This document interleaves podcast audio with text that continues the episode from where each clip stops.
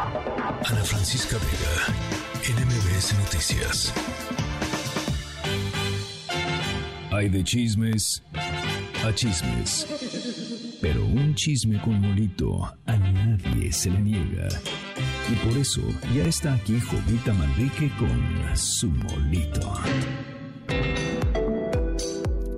Pues ya es viernes y por supuesto me da mucho gusto saludar a Jovita Manrique y su molito de viernes. ¿Cómo está? Ay, Adrián, buenas tardes, corazón. En verdad, me emociona estar acá contigo, disfrutando ya las noticias y escuchando MBS aquí con mucha atención todo lo que pasa en México y en el mundo. A ver, cuéntenme cómo van. ¿Ya están listos para echarse las encuestas rumbo a las presidenciables? ¿O son como yo que mejor saco mis catálogos y apunto mis encargos de Chain y de Topper?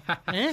Pues, pues yo, para ser honesto, esto de las encuestas, la verdad me causa bastantes dudas. No sé si estén como acostumbran a decir los políticos, cuchareadas. pues ahí metiéndole recursos, ¿no? De esos recursos del pueblo bueno. y todos dicen, esta es la buena, esta es la buena. Cada quien sale y dice, esta es la buena, esta es la buena. Bueno, pues hay como 10 buenas. Oye, Adrián, en verdad, para estos tiempos que estamos viviendo, se agradece cuando sale algo de humor. En verdad, cuando el chiste por sí solo se cuenta. Hay que agradecerlo cuando sale un mortal y quiere ser estando pero. Escucha esto. Venga.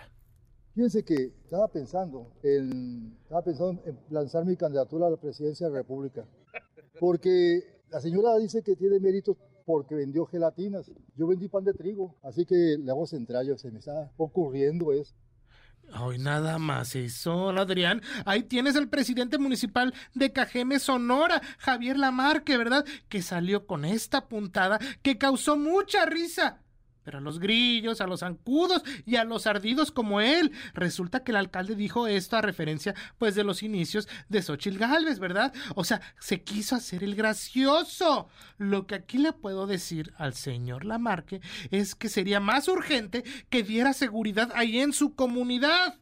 Hace ocho días, Adrián, aquí mismo vine y les conté de una balacera en pleno partido de fútbol amateur, ahí por la noche. Días después, el ñor jugando a que él vendía pan de trigo.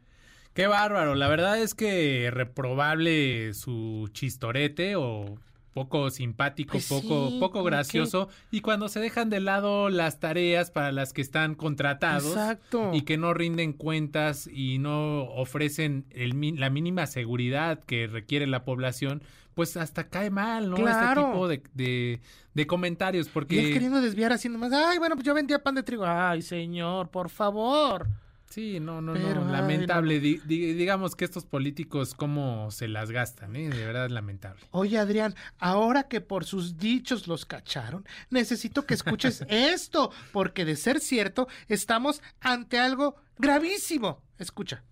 a establecer un lineamiento general, porque hay muy diversas estrategias, desde en algunos casos pagar para entrar, pagar a lo mejor cifras eh, pequeñas, ¿no? Bueno, una muy importante es contratar personal de la zona que conozca muy bien a la gente de la localidad, de la zona que se está censando y que además sea conocida de esa gente, ¿no? Y que además sea conocida de quienes pues pudieran estar incurriendo en cuestiones de, de delincuencia. Y, y con eso eh, pues la verdad la entrada a todos los lugares es muy sencilla. Sí tuvimos algunos, algunos tropiezos, algunos eventos. El primer día tuvimos una persona, pues, digamos, como, como secuestrada y eh, duró varios días así, pero después de eso ya no tuvimos más.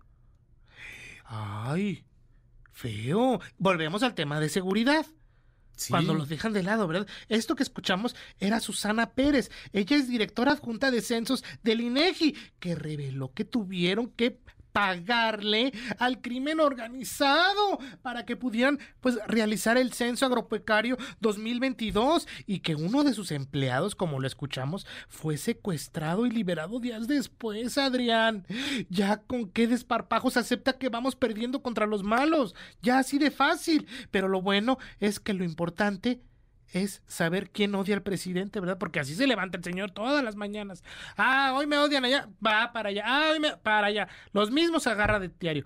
Y estos problemas que estamos viviendo, Doña Jovita, pero hay que estar tranquilos. Seguramente en los próximos días los acusan con sus papás, con sus abuelos, y para que se porten bien. Ay, sí, cierto.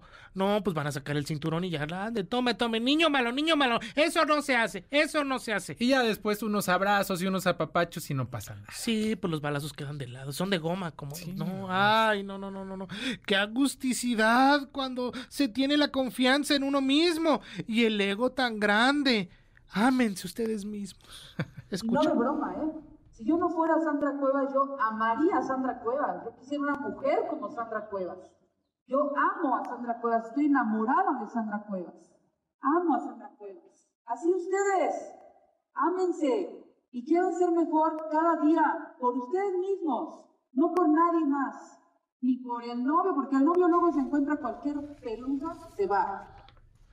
¿Qué tal? Ahí tienes a la alcaldesa de la Cuauhtémoc, acá en la Ciudad de México, Sandra Cuevas, que hace unos días amaneció bien floripondia y confiada en ella misma, dispuesta a ganarse al mundo que gobierna. Bueno, ni Carlos Cuauhtémoc Sánchez, ni Tony Camo, Adrián, se atrevieron a tanto, a echarse tantas flores, a autoelogiarse, para decirle a la gente que haga su trabajo. Ámense como yo me amaría pues se queda corto Narciso, ¿no? Digamos en este en este tema, pero bueno, digo, sí hay que amarnos, ¿no? En las proporciones adecuadas, e, eso es, saludable, ¿no? Amor propio. Claro, pero bueno, exacto, pero no es como diciendo, "Ay, bueno, ustedes no sirven, si no se quieren amar como yo me estoy amando, véanse, ámense como Sandra Cuevas, como yo digo que me tengo que amar."